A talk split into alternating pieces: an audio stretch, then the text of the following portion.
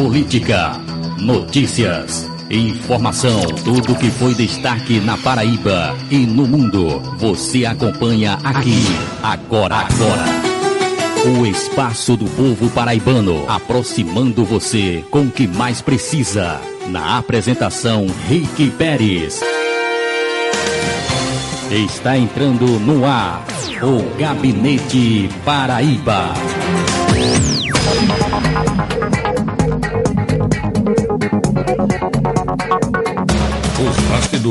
E análise da política paraibana com Rick Pérez.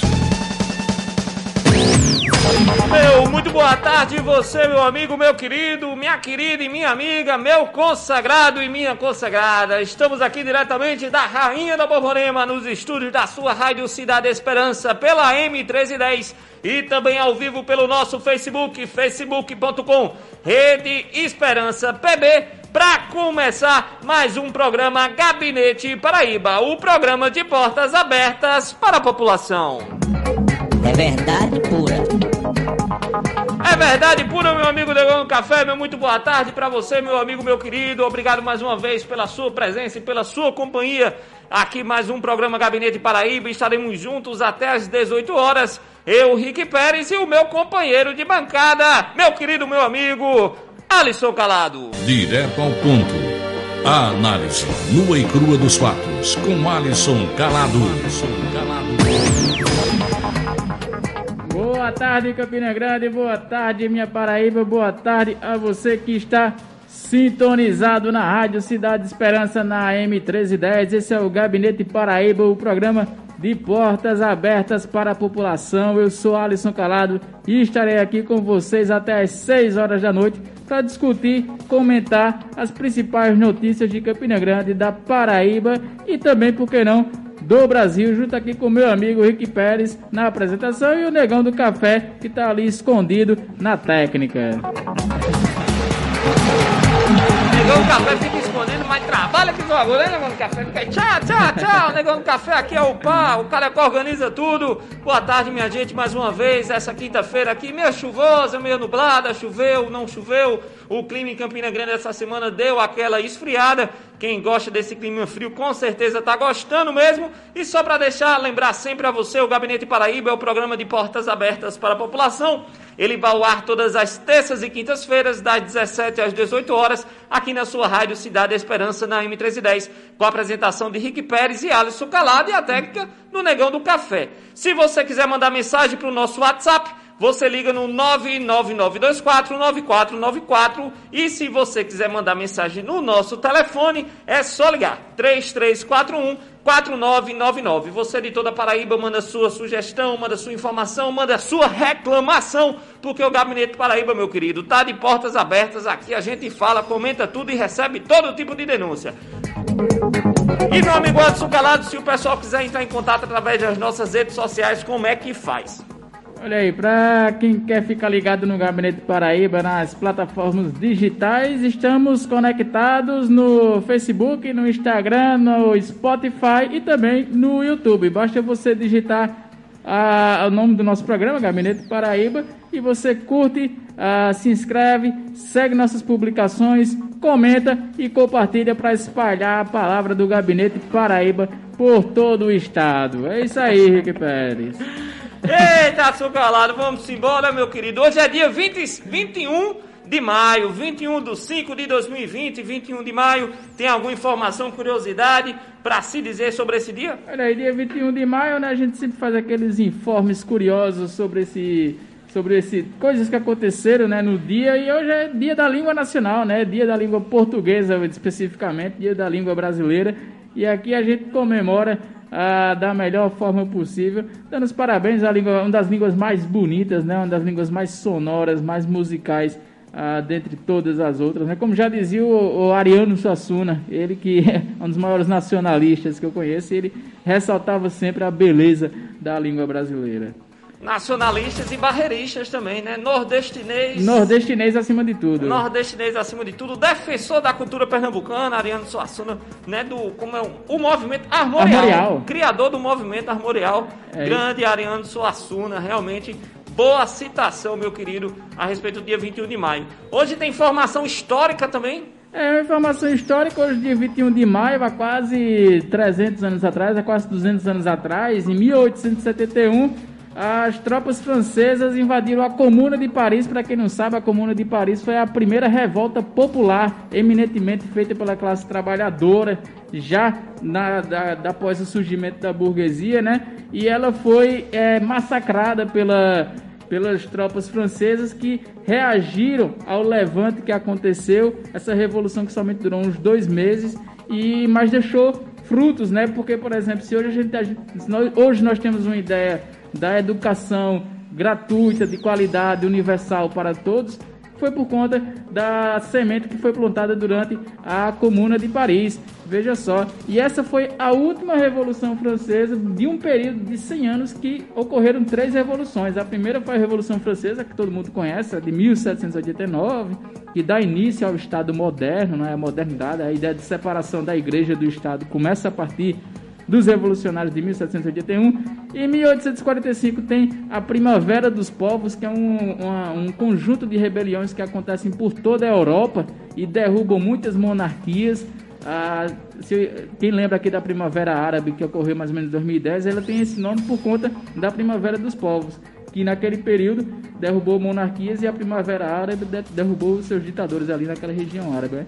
E em 1871 quase 100 anos de revolução, foi a última revolução ah, que acontece na França e, e, e, depois dessa, só quase 100 anos depois, com maio de 68, né?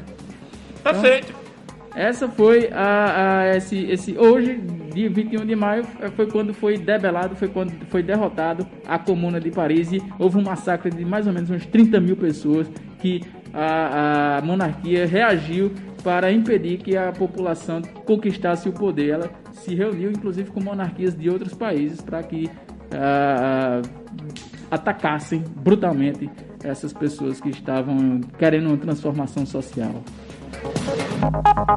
Tá aí, informação do nosso querido Açucalado, como sempre, no início do nosso programa, vem trazendo cultura, informação, história para você, ouvinte do nosso Gabinete Paraíba. E só uma última informação, que eu estava dando uma olhadinha aqui, Açucalado. Hoje, dia 21 de maio, também é o Dia Mundial para o desenvolvimento cultural estabelecido pelo Unesco. A cultura que aqui no nosso país parece que realmente desandou, né? No governo Bolsonaro desandou. A novidade dessa semana, porque toda semana alguém larga o osso, corre embora, pega o beco, como se diz, né? E quem pegou o beco dessa vez saiu ali pela, pela esquina, né? Dando um migué, dizendo que não, estou aqui ainda, foi a Regina Duarte, que abandonou, negão do café, a Secretaria da Cultura. Ela que absolutamente não fez nada, né?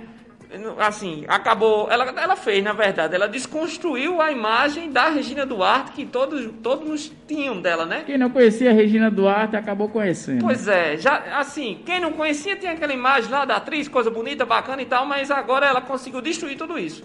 Tanto acabou encerrando sua carreira de atriz, diga-se de passagem, porque realmente eu mesmo não vou ver o negócio dela, né? E deixou aí a sua opinião marcada como uma das piores passagens na Secretaria de Cultura do nosso é, país. É uma então... secretaria que foi rebaixada, né? Que era ministério, aí foi rebaixada, enfim, já existe um desprezo natural por esse governo, por tudo que cheira a cultura, a arte, a ciência. E agora o novo secretário é um tal de Mário Frias, né? Que era ator de Malhação, ele que, que praticamente implorou para ser secretário de Cultura Cultura dando entrevista pelos quatro cantos do mundo pedindo para Bolsonaro. Só se articulou, ele. né? Ele se articulou, ele foi inteligente, ele foi inteligente. É... Ele aproveitou a onda bolsonarista.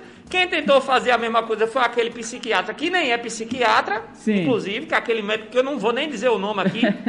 que saiu dizendo que era psiquiatra, negou no café. Dr. Ray? Foi, não, esse não. E saiu o CRM aí dele, não tem, não tem nada de, de psiquiatria. Ou seja, né? Só o nível da galera aí que está querendo dominar o nosso país. São os picareta. Gente, vamos embora com o nosso Gabinete Paraíba, o programa de portas abertas para a população, encerrando essa nossa primeira parte de informes, coisas curiosas a respeito do dia 21 de maio. E a gente vai falar agora do nosso boletim Covid-19, como a gente vem sempre trazendo as informações e atualizações sobre a pandemia do Covid. Gente, só lembrando antes de mais nada que o quê? Prevenção, né, gente? Prevenção é a palavra. Cuidado, prevenção é, para que você não se contamine, para que você não contamine. Se puder, fique em casa. Se sair, use máscara, leve seu álcool em gel no bolso, respeite o distanciamento entre as pessoas, não faça rolezinho, não reúna a galera. Fique em casa, tome sua cervejinha em casa com a sua patroa, com as suas crianças. Se respeitem, se cuide, porque esse momento vai passar e com certeza vai passar. E a gente quer todo mundo bem e vivo. E olha só, no mundo já são é, mais de 5 milhões de casos ao todo. Segundo até a escrita dessa matéria, no total são 5 milhões e 14 mil 943 casos e mais de 300 mil mortes. Estados Unidos, Rússia e infelizmente o Brasil são os países que concentram o maior número de casos. Nos Estados Unidos, essa semana, o presidente americano Donald Trump anunciou que pretende proibir a entrada de brasileiros no país. Olha aí. Vai fechar as portas. O mesmo afirmou que, abre aspas, não quer pessoas vindo pra cá infectando o nosso povo. Eu Pessoa acho que não, ele disse essa gente. Essa gente. Essa gente. Desprezou o povo brasileiro. Como Será que... história? Pois é. Olha, olha só o negócio do café. Não quero essa gente vindo pra cá infectando nosso país. Eu acho que caiu uma lágrima do Bolsonaro quando ele disse isso. caiu, caiu. Foi muito desprezo. Não, e Bolsonaro quase que infecta a Casa Branca todinha, né? Se não a, infectou, né? Com aquela Se comitiva. Vamos ser honestos. Na Europa, por exemplo, a Suécia superou o Reino Unido, a Itália e a Bélgica e tornou-se o país com maior taxa de mortalidade per capita do novo coronavírus. Segundo estudo, a Suécia tem 6,8 mortes por milhão de habitantes por dia, entre o período de 13 e 20, 20 de maio. Já no Reino Unido, contabiliza 5,7 mortes por dia e por aí vai, né? E ah, o resultado disso foi a estratégia do governo sueco de adotar uma política de isolamento mais branda, confiando na conscientização da população, o que foi colocado em xeque. E aí está aí o resultado. E até o próprio Bolsonaro estava defendendo isso aí, né? Pois é. E em compensação, o Brasil está prestes a ultrapassar a marca dos 300 mil casos confirmados nessa quinta-feira, né? Até esta última quarta-feira, o país bateu um novo recorde de confirmações que chegou, está se aproximando dos 20 mil uh, óbitos registrados no país. É, no todo já estão já são quase que 18, especificamente 18.859 mortes né, do coronavírus. Ah, acho que até semana que vem nós vamos atingir aquela marca que Bolsonaro, quando era jovem, dizia que seria importante para o Brasil, que era matar no mínimo uns 30 mil brasileiros. Né? Sim, sim. Ele está conseguindo realizar aí seu grande sonho, não porque ele esteja matando diretamente, mas a partir de sua negligência, de sua negligência em não atuar para que, a, a digamos assim, a, a situação sanitária no país seja amenizada, né? E só informação, assim, em relação, por exemplo, o Brasil está em terceiro lugar, né, atrás apenas da Rússia. Mas a diferença entre o Brasil e a Rússia é, é pouco mais de 30 mil casos. Diante do número de casos de aumento do nosso país, quase 20 mil por dia, então assim, eu aposto que logo mais a gente já está em segundo, viu? Pois é, o Brasil ultrapassou a marca de 100 médicos mortos pela doença, né? Como também lidera o número de mortes de enfermeiros ah, por conta da Covid-19.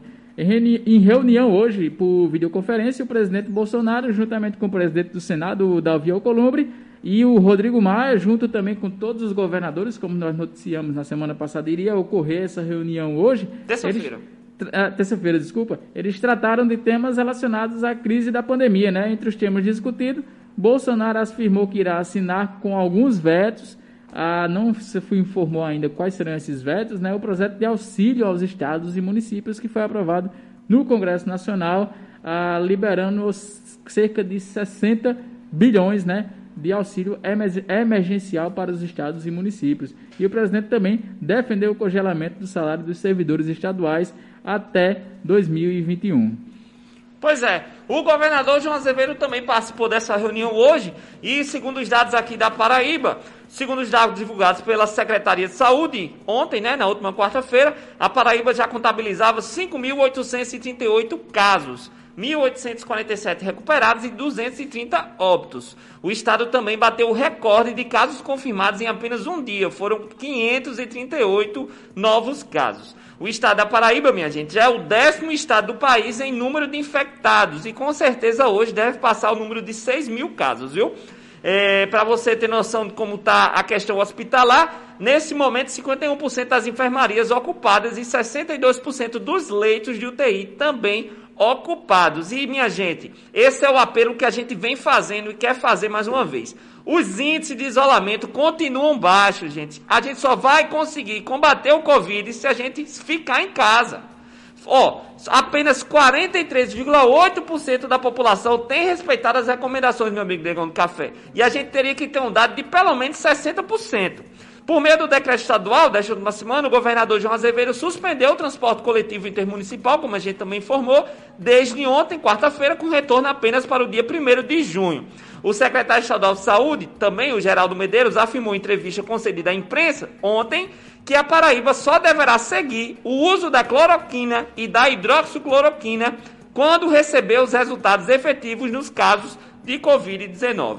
Em Campina Grande, até o dia de ontem, foram confirmados pela Secretaria Municipal de Saúde 335 casos confirmados, 372 suspeitos e 12 óbitos até o momento. Chama a atenção o número alto de internações nos leitos da UTI. Ao todo, 75% deles estão ocupados e 48% ah, da enfermaria.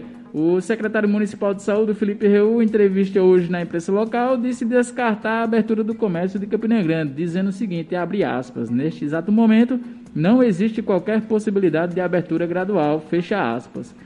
A STTP no dia de hoje também fez novas recomendações aos usuários de transporte, como táxis e aplicativos, para que a, a, para quem receber, né, usuários com sintomas, não façam uso dos serviços. Está aberto até hoje edital também para contratação de servidores para o novo Hospital das Clínicas no estado de Campina Grande. É, são em média 400 vagas disponíveis para nível fundamental, médio e superior. As inscrições estão são gratuitas e podem ser feitas no portal da cidadania.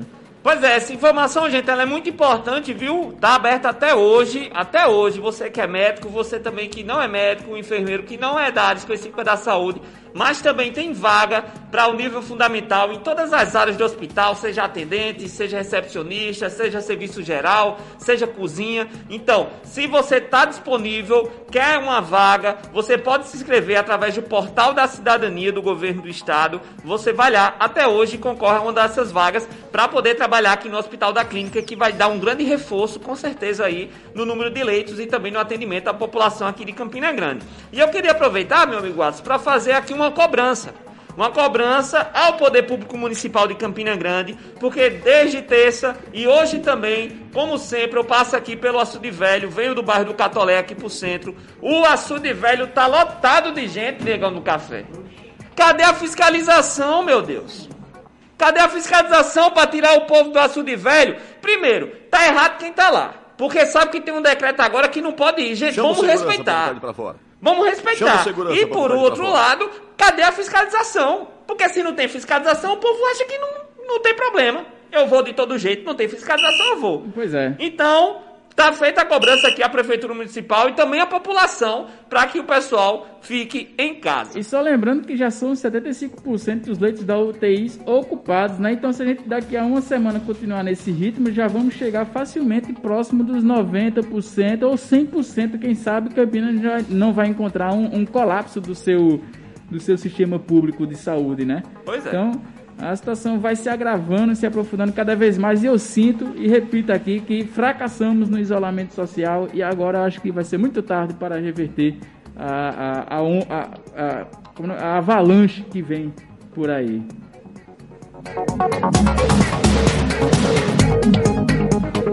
Pois bem, você está ouvindo o Gabinete Paraíba, o programa de portas abertas para a população aqui na sua Rádio Cidade Esperança pela M1310 e também no nosso Facebook, no facebook.com barra Rede Esperança PB e também no facebook.com barra Gabinete Paraíba, o Gabinete Paraíba que tem a apresentação de Rick Pérez e Alisson Calado e a técnica do Negão do Café. Meu amigo Adson Calado, a gente tem umas notícias aqui, mas eu queria polemizar com você a respeito do assunto que ganhou as mídias essa semana, que foi uma que já não é surpresa, né? Que mais uma vez o Bolsonaro falando besteira, né? E outra que foi o presidente Lula, o ex-presidente Lula, que numa frase bastante infeliz também ganhou destaque na imprensa nacional por ter dito que ainda bem que nós temos o coronavírus. No outro lado, o Bolsonaro, no dia que o Brasil bateu o recorde do número de mortos, fez uma brincadeira, uma piada, né? Que pra, as piadas só para ele e para quem gosta dele. Porque uma pessoa com capacidade intelectual boa, ela não vai achar graça. Disse que quem, quem é de direita usa cloroquina, quem é de esquerda usa, como é? Tobaína. Tubaína, tobaína, você não sabe. eu, eu, tá vendo? Então, assim. É um picareta. Ou seja, o que, a minha opinião, e aí você vai dar a sua depois da sua lá. A primeira opinião, a do Bolsonaro, não surpreende mais ninguém. Então, assim, não dá para dizer, meu negão, do café, que ele foi infeliz, porque ele é infeliz sempre, então. Porque ele só fala besteira. Então, não é surpresa nenhuma. Agora, o que eu acho de fato é que o presidente Lula na tentativa de fazer uma contextualização de, do, do caso ali, da defesa do SUS, né? De, do que ele estava discussando ali, foi também muito infeliz ao momento que ele disse, ainda bem que temos o coronavírus. Mesmo que seja para tentar explicar alguma coisa, não dá para agradecer ou ser grato por essa doença, de maneira nenhuma. Então, existem formas de se expressar e o presidente Lula realmente deu uma bola fora real, real, real mesmo, que é, assim, por mais que houve uma, uma tentativa de descontextualizar, mas por si só é uma frase que é lamentável. É, pois é, meu amigo Henrique Pérez. O presidente Lula, como ele mesmo disse, cometeu uma frase infeliz, né? De acordo até com suas próprias palavras. Uma frase irônica e infeliz, porque ele, naquele momento ele estava fazendo uma defesa do SUS, uma defesa da renda básica emergencial, né? Porque você levar em consideração, ah, foi por conta do coronavírus que muitos liberais que eram a favor da privatização do SUS, que hoje passam a ver o SUS como um salvador da pátria, né, que está impedindo que o país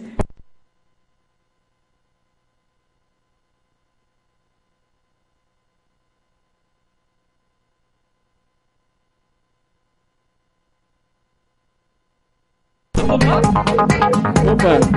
Tá pegando! Vamos, vamos de volta, negócio do café. Tá ok, tá ok. Retorn, retornando aqui, caiu aqui o som por alguns segundos. Caiu então, a ligação. Caiu a ligação. Foi um problema técnico, estamos de volta. Bem, é, resumindo o que eu estava falando, o presidente Lula fez um comentário, digamos assim, infeliz, como ele mesmo ah, disse, como ele mesmo é, é, aceita essas, essa consideração em defesa do SUS por conta do, do, do, de uma descontextualização, inclusive que fizeram de uma frase sua como se ele estivesse defendendo o coronavírus, né? como se ele estivesse agradecendo o coronavírus, porque na verdade ele estava constatando uma tragédia, que sem o SUS o Brasil estaria no fundo do poço. E hoje, pessoas que eram a favor da privatização do SUS mudaram de ideia por conta do, do, da pandemia provocada pelo coronavírus, como era o caso do, por exemplo, o ex-ministro da Saúde, Luiz Henrique Mandetta, que era um agente dos planos de saúde que foi colocado no Ministério da Saúde para destruir o SUS. Porém, ah, veio essa pandemia e ele teve que rever seus pensamentos. E outro foi o Rodrigo Maia, que esses dias estava no Twitter ah, agradecendo a existência do Sistema Único de Saúde.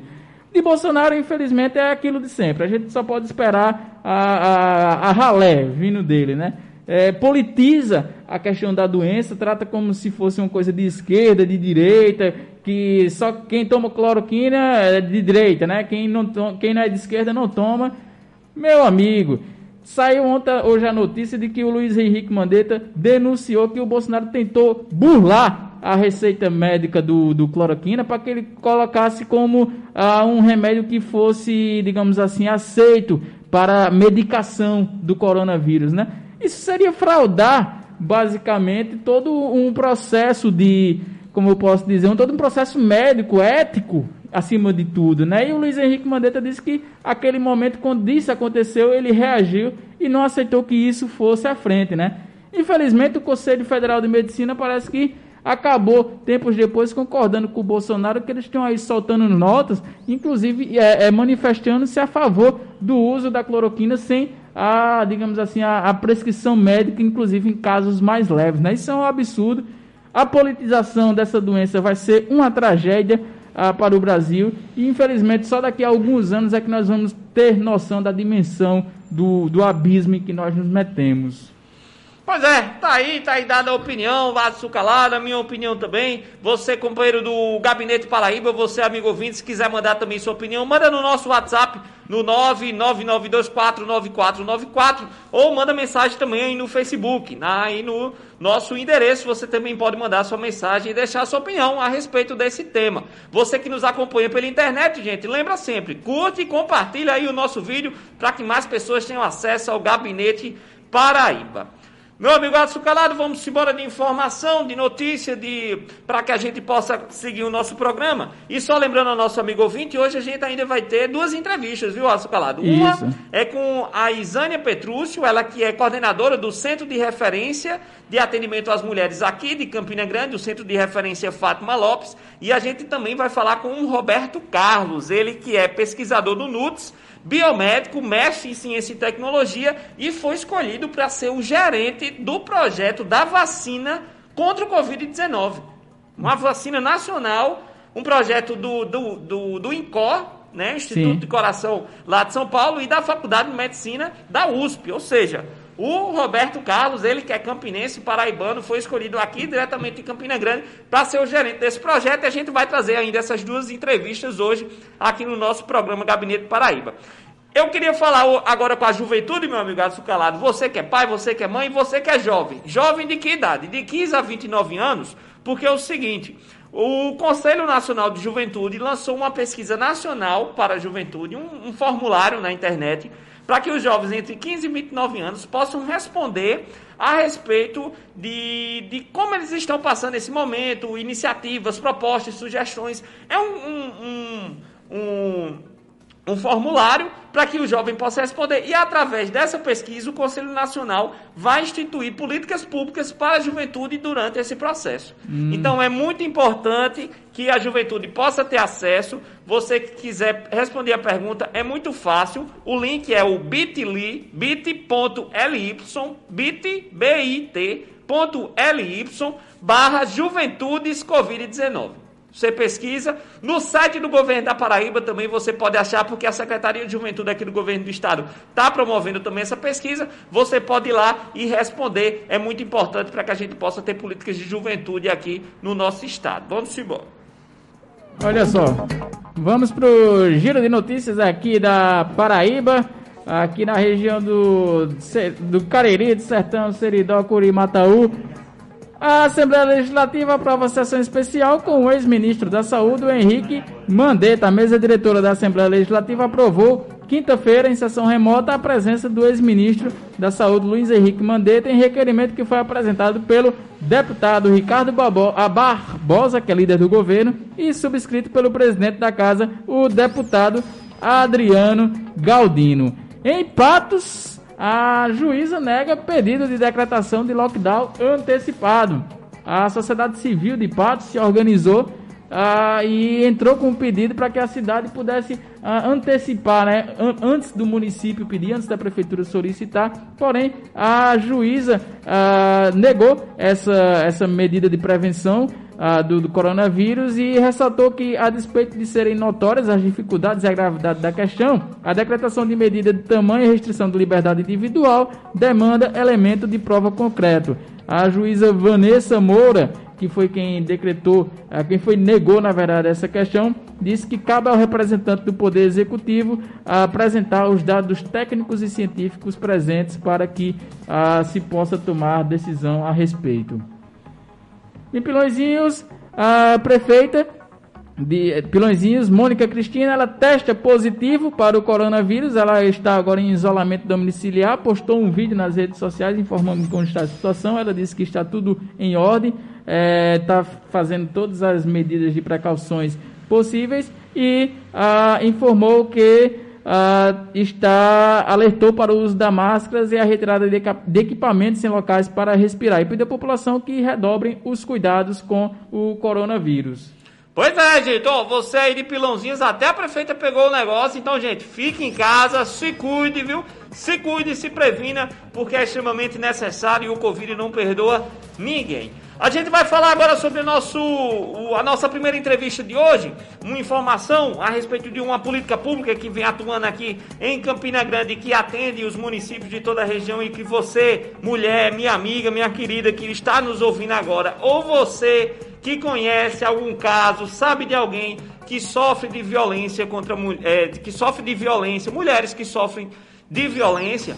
É, é, muito importante essa entrevista que nós vamos fazer agora e as informações que vamos repassar para que você possa estar atento e, e, também possa compartilhar essa informação, viu? Aqui em Campina Grande existe a política né, que vem atuar na defesa dos direitos contra as violências e abuso contra as mulheres. É o Centro de Referência da Mulher Fátima Lopes que atua no atendimento jurídico e psicossocial à mulher em situações de violência doméstica e sexual. O centro possui um endereço fixo aqui na cidade, que fica na Avenida Pedro I, no bairro do São José, mas que nesse período de pandemia também tem atuado de maneira remota. A gente já fez um debate aqui, meu amigo, um café, com a secretária da Mulher e Diversidade Humana do Estado, a secretária Lídia Moura, e também com o coronel Damascena a respeito dos casos de aumento de violência contra a mulher, e a gente entende a importância dessa política e dessa prevenção. E para fazer um debate conosco hoje, a gente convidou Isânia Petrúcia, ela que é ativista e militante em defesa das minorias, pedagoga e especialista em políticas públicas de gênero e raça. Atualmente também ela está enquanto coordenadora do Centro de Referência de Atendimento, de atendimento à Mulher Fátima Lopes. E para começar o nosso debate, a gente falou com Isânia através do, do WhatsApp, ela mandou algumas respostas de alguns debates que nós fizemos. E primeiramente a gente perguntou a ela o seguinte: Isânia, como é que funciona e qual o objetivo do Centro de Referência Mulher de Campina Grande? Seja muito bem-vinda ao Gabinete Paraíba. Boa tarde a todas e todos que estão nos ouvindo por meio do programa Gabinete Paraíba na Rádio Cidade e Esperança. E inicialmente eu gostaria de agradecer aos companheiros de luta Rick Pérez e Alisson Calado pela oportunidade em poder estar nesta tarde contribuindo com a informação para que chegue até aquelas mulheres que porventura precisem de ajuda. O Centro Estadual de Referência da Mulher Fátima Lopes é uma política pública específica de atendimento às mulheres em situação de violência doméstica e familiar ou sexual é um serviço vinculado à Secretaria de Estado da Mulher e da Diversidade Humana, atende mulheres a partir de 18 anos, sejam essas mulheres cis, lésbica, trans, do campo ou da cidade, com deficiência, independente de nível de escolaridade, independente de raça, de orientação sexual, de religiosidade. E o nosso papel enquanto centro de referência é fortalecer a autoestima e a autonomia das mulheres para a ruptura do ciclo. É, Isânia, como é realizado o atendimento e o acompanhamento das mulheres que procuram o centro? Este atendimento, ele deverá ser apenas presencial? Apenas mulheres de Campina Grande podem ter acesso a esse atendimento? Nós trabalhamos a partir de dois princípios norteadores. A Lei 11.340-2006 e a norma técnica de uniformização dos centros de referência. Então, nós vamos atender as mulheres, sejam através de busca espontânea ou de encaminhamentos realizados por outros serviços que compõem essa rede de atendimento e enfrentamento. Então, nós procuramos orientar as mulheres no contexto da Lei Maria da Penha a partir da tipificação da violência. São mulheres que chegam nesse contexto em situação de violência doméstica e familiar e que muitas vezes não conseguem identificar é, o que é a violência psicológica, moral, patrimonial, física, sexual. Então, a partir desse atendimento multiprofissional que é realizado é, por meio de uma equipe multiprofissional, composta por assistente social, psicóloga, advogada e educadora social, essa escuta ela vai ser realizada de forma qualificada para identificar as demandas que essas mulheres trazem e fortalecê-las na perspectiva da ruptura do ciclo, conforme o seu desejo. É importante destacar que todo atendimento ele é realizado a partir da vontade dessas mulheres. Se a mulher disser que quer fazer uma denúncia em relação ao agressor, Nós vamos acompanhá-la até a delegacia, vamos orientá-las em relação a essa denúncia. Se a mulher está totalmente fragilizada em decorrência desse contexto, será ofertado o acompanhamento psicológico para que essa mulher se reconheça enquanto sujeito de direito. Se essa mulher ela precisa acessar alguns programas sociais, a assistente social ela também vai estar orientando e acompanhando, encaminhando a outros serviços. Então, o atendimento ele é realizado justamente nessa perspectiva de fortalecer a autonomia e a autoestima da mulher para romper o ciclo da violência. Perfeito, Isana, perfeita a sua explicação. Como a gente pode perceber, ele, esse, essa política pública ela atua de uma maneira muito importante e é extremamente necessária para o combate e a prevenção da violência contra a mulher, principalmente no atendimento àquelas pessoas que já, aquelas mulheres que já foram vítimas dessa violência. A gente perguntou a Isânia também se o atendimento do centro de referência ele, ele, vem, ela, ele vem sendo continuado durante esse período de pandemia. A gente sabe que muitos serviços acabaram é, de maneira pessoal sendo suspensos. Então a gente perguntou a ela se o centro tem atuado durante a pandemia e quais são as ações que estão sendo executadas e como a população, e principalmente as mulheres, podem ter acesso ao atendimento. Nesse momento de isolamento social imposto pela pandemia do Covid-19, o governo da Paraíba ele teve a preocupação em lançar um decreto para diminuir o fluxo de pessoas é, em vias públicas, nos estabelecimentos e diminuir a contaminação em relação ao vírus do Covid-19. Então, várias estratégias passaram a ser pensadas a partir das orientações da Organização Mundial de Saúde e da ONU Mulheres. E como somos um serviço vinculado à Secretaria de Estado da Mulher e da Diversidade Humana, que tem à frente dessa pasta a secretária Lídia Moura, ela, junto com outros atores que fazem parte da rede estadual de atenção a mulheres, crianças e adolescentes em situação de violência, passaram a pensar nas estratégias para que minimamente pudessem garantir às mulheres em situação de violência doméstica a continuidade dos atendimentos que vinham sendo realizados ou a oferta de atendimento àquelas mulheres que precisarem.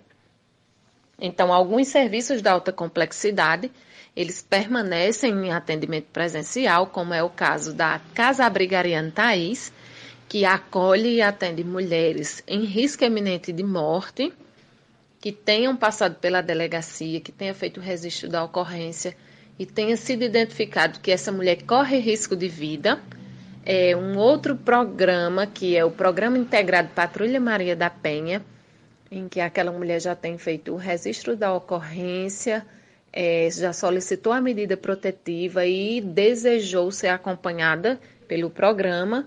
Esses serviços eles permanecem de forma presencial. O nosso serviço, que é o Centro Estadual de Referência da Mulher Fátima Lopes, e o Centro de Referência de Atendimento à Mulher do município de Sumé, eles permanecem o atendimento, mas de forma remota. Todas as orientações e continuidade dos atendimentos estão sendo realizados por telefone, onde a mulher que seja usuária do serviço ou que deseje orientação, mesmo sem ser usuária do serviço, ela vai estar ligando para o 98826 8834 e a equipe multiprofissional ela vai estar orientando de acordo com as demandas que as mulheres trazem. Então, esse é o momento de total atenção, é o momento de dizer para as mulheres que elas não estão sozinhas, que a partir do momento que elas quiserem alguma orientação, que precisar de algum encaminhamento, mesmo de forma virtu virtual, esses atendimentos eles vão ser realizados. É, algumas estratégias também foram pensadas na perspectiva de que não só a mulher, mas um vizinho, um parente também pudesse denunciar a violência sofrida por essas mulheres em seu contexto. Então, se intensificou a divulgação de alguns, de alguns contatos, como é o Disque 190, que é o número da Polícia Militar. Se você está vendo aquela mulher é, na sua rua, que é sua vizinha, que está passando por algum contexto que pode é, ser considerado como violência doméstica, você pode ligar para esse contato e informar o fato. Se o vizinho, se a pessoa não quiser se identificar, pode ligar para o 197 e fazer essa denúncia anônima. As mulheres também podem ligar para o 180, que é uma central de atendimento à mulher, que, onde ela vai poder fazer a denúncia, onde ela vai poder pedir orientações. E aquelas mulheres que estiverem com medidas protetivas de urgência para se vencer ou já tenham se vencido, elas também vão poder estar ligando para alguns contatos e solicitar a renovação da medida protetiva. Então, a nossa advogada, advogada do Centro de Referência da Mulher, ela está é, acompanhando alguns processos de mulheres que já ligaram para solicitar a renovação da medida protetiva. Então, se você é mulher, se você está em casa, está com medo, está com sua medida protetiva de urgência para se vencer ou já se venceu, pode ligar para o 988 26 8834 e solicitar a renovação da medida protetiva.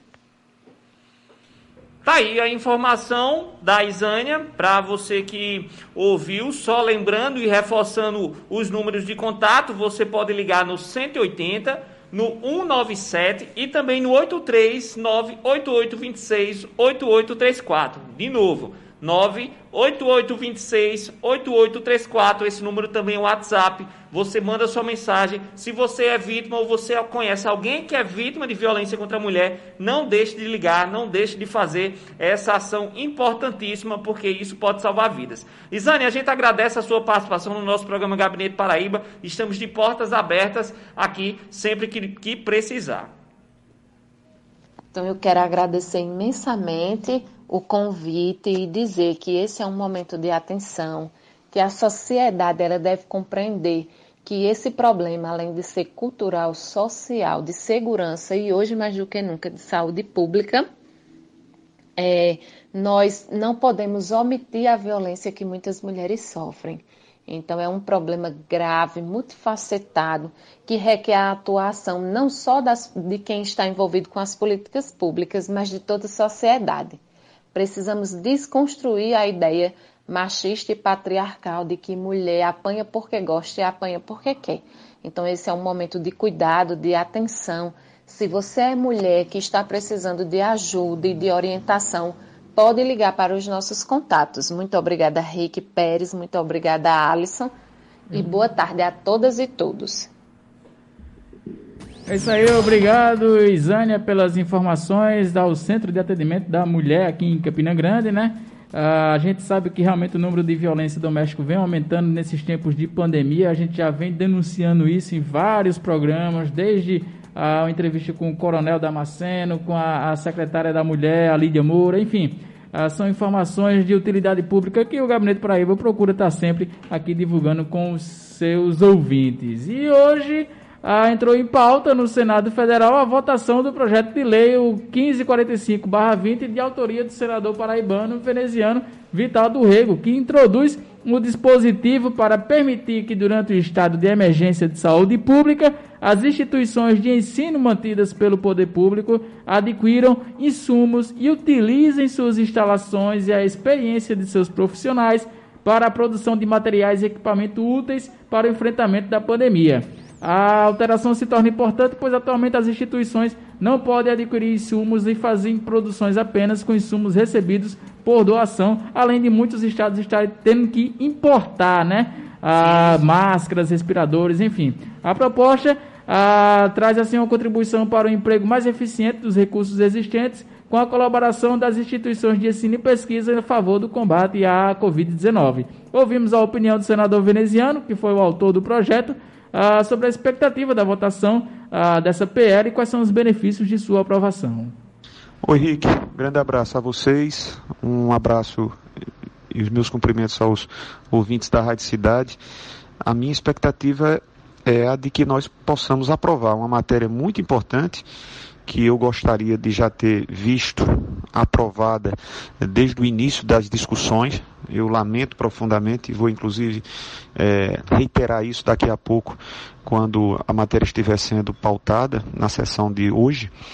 Porque se há dois meses essa proposta já tivesse sido acolhida, as universidades já poderiam estar trabalhando a pleno vapor né, produzindo respiradores, ventiladores, produzindo máscaras, álcool em gel, é, luvas, enfim, tudo aquilo que necessário é, é para o enfrentamento ao Covid.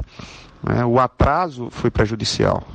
As universidades conquistaram, avançaram, desenvolveram know-how a preços é, extremamente menores, muitas vezes menores do que os praticados no mercado. E além dos preços, a certeza de que não haveria atravessadores, de que não haveria superfaturamento, porque são instituições públicas que existem exatamente, principalmente também para servir é, ausentes e servindo ausentes, estados, municípios, servir a população. São instituições bancadas pelo povo e elas retribuem exatamente desta forma, uma maneira de retribuir aquilo que é, é, o esforço da população brasileira de manter as instituições é, públicas funcionando e com a qualidade que elas têm, é de produzir cientificamente, de produzir efetivamente em nome dos interesses da sociedade brasileira. Mas enfim, eu estou ao tempo em que lamentando por ter ficado retardado a, apreciação da matéria, mas também feliz com a possibilidade de hoje a gente é, ver essa proposta a, aprovada, o que vai beneficiar é, significativamente a, a muitos que precisam desses equipamentos. Tá aí, essa é a opinião do senador da República, Veneziano Vital, autor desse projeto de lei, que, como ele mesmo diz, possibilitará que as universidades possam produzir e adquirir insumos com recursos próprios. O que, como ele mesmo coloca, eu acho também importante e concordo com a opinião do senador, porque de fato esse projeto deveria ter sido aprovado há muito tempo, porque a gente já teria aí a produção de equipamentos e insumos que, num custo muito mais baixo, já poderia estar salvando muito mais vidas. Então, a gente espera que o projeto seja aprovado. Parabenizo o senador pela proposta e vamos esperar pela aprovação.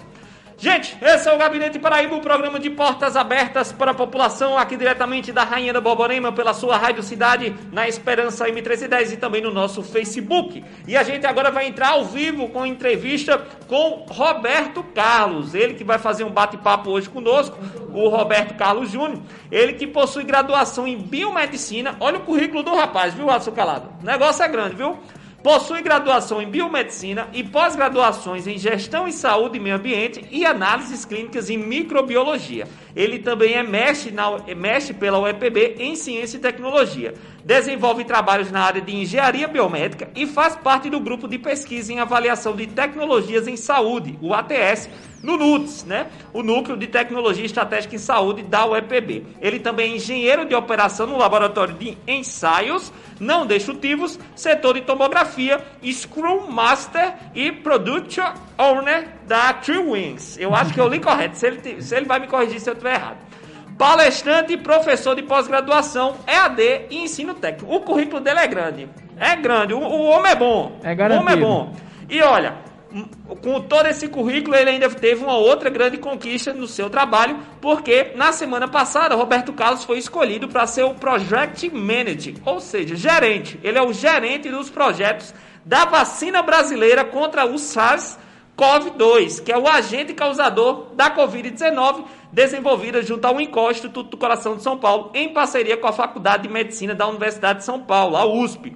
Pesquisa essa liderada por, olha, por José Calil, referência mundial na área de saúde. Meu amigo Roberto Carlos, eu sei que você já está na linha. Muito boa tarde, seja bem-vindo ao Gabinete Paraíba. Meu amigo Rick, meu amigo que eu me esqueci o nome agora que me Calado. Alisson Calado. Alisson Calado.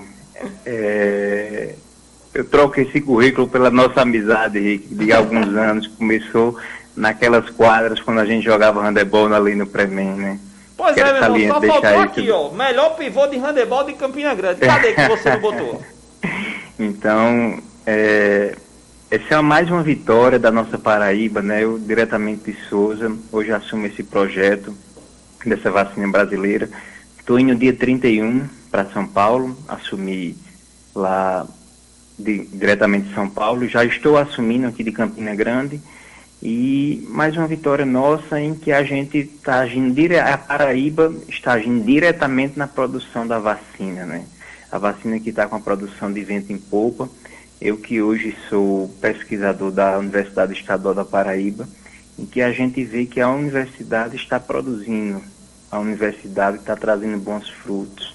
Dentro da universidade está trazendo resultados. A gente vê na UEPB o ventilador, o respirado ventilador, bem mais em conta está saindo aí projeto que a gente pode ver do professor Misael, que já está sendo bem divulgado, que já saiu na mídia. A gente vê que a universidade está produzindo tudo isso, né? Então, é, estou indo dar um pouco de contribuição lá ao professor Jorge Caleu, que hoje é uma referência mundial na imunologia, né? E graças a Deus fui selecionado, estou indo contribuir lá com o projeto. Pois bem, meu querido, muito obrigado mais uma vez pela sua participação, pela disponibilidade do seu tempo.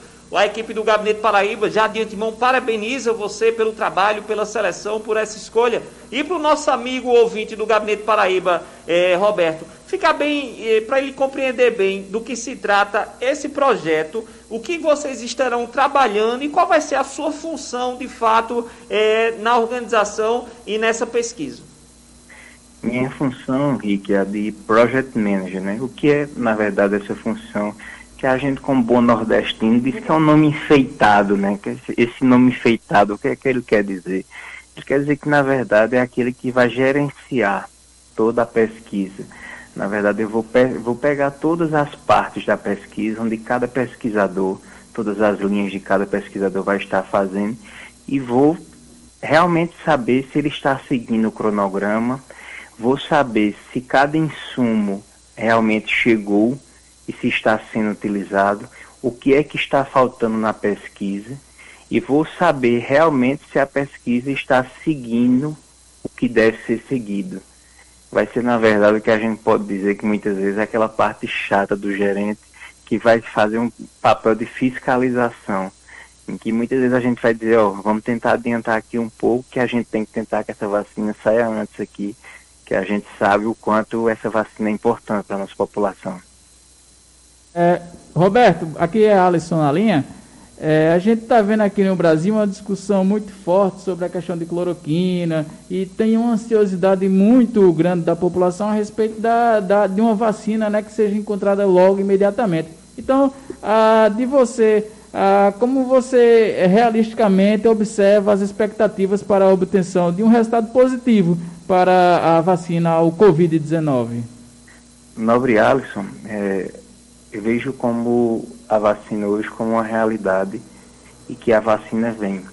É, em testes que a gente já fez em sílico, que são testes em sílico, são simulações que a gente faz. A gente já viu que os testes foram positivos e a gente já iniciou alguns testes. Eu não posso, a gente está migrando de fase, eu não posso entrar em alguns detalhes, que na verdade a gente tem algumas nuances que são é, sigilosos, na verdade, nessa mudança de fase que a gente está.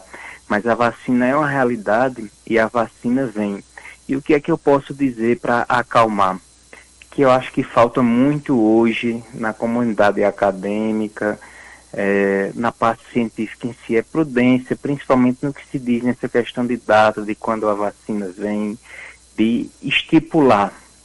É que eu espero, inclusive, possa ser que seja até primeiro aqui com o meu amigo Rick, com você, Calado, até que seja o primeiro canal. Eu espero o próximo já estar tá uma data específica de quando a vacina vem. Hoje a gente já tem algumas datas estipuladas que a gente pensa que a vacina pode vir, mas a gente quer ter mais certeza sobre isso. Mas é algo que a gente está trabalhando muito é com prudência. Que quantos problemas a gente já teve de que vai sair tal dia medicação, vai sair tal dia vacina, e a gente vê que não saiu. E é mais uma frustração. E a gente vê que o caos que o Covid-19, o SARS-CoV-2 está causando, e a gente sabe que frustração é mais um problema para a população e a gente não quer causar isso. A gente quer trazer esperança. A gente quer trazer um, algo realmente em que, caramba, a população, isso aqui realmente vai ser eficaz e tem data. Então a gente quer trazer uma data específica. Então por isso que hoje eu não quero trazer data específica para ti. Eu quero trazer quando a gente tiver realmente certeza disso. A gente já tem uma data, mas nossa equipe se reuniu e disse, só vamos passar essa data aqui quando nossos testes estiverem trabalhar com o, a devida responsabilidade para também oferecer um resultado que seja realmente positivo e que possa trazer esse benefício para a população. Roberto, meu querido, você já falou um pouco na, na, na, sua fala inicial a respeito das pesquisas, da universidade, e a gente percebe nesse momento que nós estamos vivendo agora, como e como isso, de certo ponto, foi um, um fator positivo, né? A gente não esperava que dessa forma, mas querendo ou não, é um fator positivo como a população tem visto a importância da pesquisa científica e das universidades, porque nesse momento não se enfrenta com armas físicas, né? se enfrenta com a pesquisa, com a ciência. E para você, meu querido, com qual, como é que você avalia o papel e a importância da pesquisa científica e das universidades no enfrentamento dessa pandemia? Agora que, se antes já se tinha certeza, acho que agora eu acho que a gente tem um nível acima de certeza que o nível de enfrentamento para problemas na nossa sociedade deve sair de dentro das universidades, deve se pegar de cabeças pensantes dentro da universidade. Né? Agora que você a gente tem mais certeza ainda e você não deve a gente não deve partir de achismos, a gente deve partir de cabeças pensantes. Agora que a gente está tendo mais certeza disso, não é porque fulano de tal pensa de tal forma a gente tem parte de formas científicas, porque as formas científicas passaram por validações. Agora eu falo de formas científicas de modo literal. Não é qualquer ciência, é aquela forma científica que passou por validações. Então a gente vê agora que realmente o mundo precisa de ciência. Agora que realmente parece que ficou escancarado parece que todo mundo já sabia, mas agora parece que deu estalo, que caiu a ficha para todo mundo. Caramba, agora realmente a gente precisa da ciência. Agora realmente a gente está precisando de uma medicação. Agora realmente a gente está precisando de uma vacina. Então, o que eu espero é que essa realidade em que o mundo precisa de ciência continue, não só mediante problemas, mas sim mediante qualquer que seja a situação. Até porque, se permanecer esse nível de consciência em que a ciência ela é efetiva, vários problemas podem ser evitados. Até porque a ciência muitas vezes ela trabalha com modelos de previsão. Então, muitas vezes podem ser previstos algo que pode ser evitado. Então, a ciência pode ajudar, em algumas vezes, em algo que pode vir a trazer problemas da população. É, muito bom, Roberto. É, a gente sabe que esse contexto de negacionismo, mais fanatismo, realmente não tem contribuído muito para o desenvolvimento científico aqui no Brasil, especialmente nos últimos anos. Ah, mas enfim, a gente vem batalhando, né? principalmente quem é da universidade tem sido um guerreiro constante aí nessa, nessa resistência, né? como posso dizer assim. É, a gente já está chegando no final do nosso programa, Roberto, e eu gostaria de saber as suas considerações finais. Se você quiser deixar algum recado para os nossos ouvintes, dizer quanto tempo vai ficar também né, lá em São Paulo, qual é o tempo de, de, de, de pesquisa, qual, se existe uma, um prazo de volta, quando você vai também, né? Para a gente ficar acompanhando ah, e poder divulgar também aqui né, no Gabinete Paraíba a você que meio traz um orgulho né, para a cidade aqui de Campina Grande nesse momento tão difícil que estamos atravessando. Roberto, antes de você dar a sua resposta, meu irmão, gostaria também, já de antemão, é, como o Alisson coloca, também agradecer pela sua participação, a sua disponibilidade parabenizar você mais uma vez, irmão. Eu que lhe conheço como, como você mesmo comentou, dos tempos de handebol. Quem, quem diria a gente jogando handebol, mas graças a Deus é, você seguiu nessa caminhada, nessa luta. Hoje vem representando o nosso estado de maneira muito positiva. Tenho absoluta certeza que através dessa pesquisa nós vamos ter bastantes resultados positivos. Então a gente só deseja realmente o bem e o sucesso para você continuar nesse trabalho. Meu amigo Rick, meu nobre calado, é que inicialmente é que se eu cheguei até aqui foi por meio de Deus, Ele que vem me sustentando, Ele que vem me, me guiando, me dando discernimento. E eu queria deixar para essa juventude que muitas vezes entra meio que num limbo, que não sabe o que é que faz, que pensa que muitas vezes não acredita em nada e que acredita, estuda, ah, a ciência não importa, eu não quero estudar, estuda que vale a pena. eu não estou vendo resultado em nada. Estuda, estuda que vale a pena, estuda que tua hora chega. Então, meu desejo é esse, a vacina é a realidade. Eu estou indo agora, okay. dia 31. É, Rick tem meu contato, a gente vai continuar mantendo contato, a gente vai ficar mantendo esse contato aqui. As atualizações vão ficar sendo passadas aqui. É, é, mesmo a gente, Rick vai continuar ligando para mim, mesmo que eu não participe. Mesmo Vou que ficar eu tenha... mesmo. Vai ficar, isso aí você está mais do que autorizado, está mais do que autorizado fazer isso, a gente vai ficar mantendo isso, vou ficar mantendo vocês informados. É, a pesquisa a gente vai até a questão da criação da vacina, né? Se eu estipular aqui um pouquinho, eu vou dizer a data final, então eu já vou dar uma projeção um pouco para vocês. Eita, informação vocês, exclusiva, viu? E vocês, como jornalistas, vocês têm que pegar os furos, né? E eu tenho pai jornalista e eu sei um pouco dessa questão de como é que funciona. Então eu tô indo dia 31, então eu não vou dizer quando é que eu vou voltar para Campina.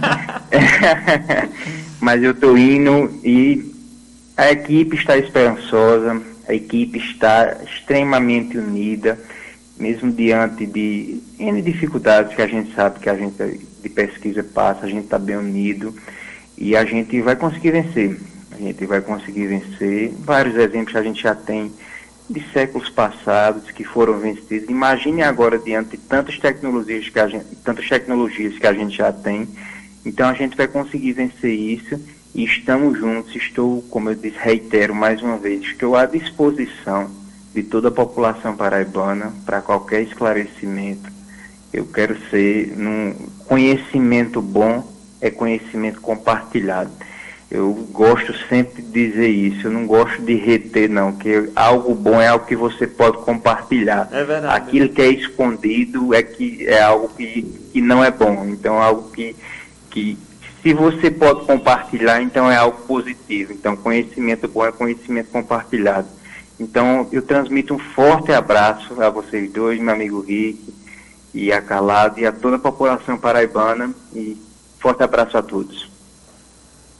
Valeu, meu irmão. Tá aí, gente. A gente acabou de conversar com o Roberto Carlos Júnior, ele que é pesquisador do NUTS que foi escolhido para ser gerente, o Project Manager, gerente aí do projeto da vacina contra o SARS-CoV-2, o agente causador do Covid-19, está indo para São Paulo, uma pesquisa desenvolvida pelo INCOR e pela Faculdade de Medicina da USP, que debateu conosco, fez esse bate-papo bacana. Roberto, mais uma vez, muito obrigado pela sua presença, pela sua disponibilidade, muito boa sorte no seu trabalho. Alisson Calado, acabou o nosso programa, meu amigo Negão Café, já estamos batendo na trave. Paulo Roberto já tá lá, grita, meu menino, desliga esse telefone, vamos embora.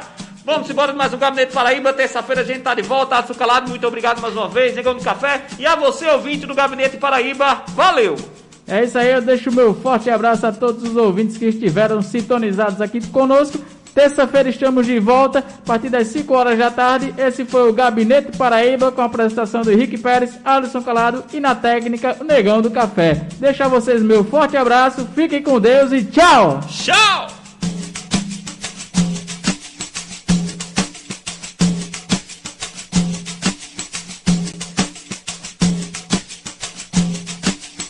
Rádio Cidade Esperança. Cidade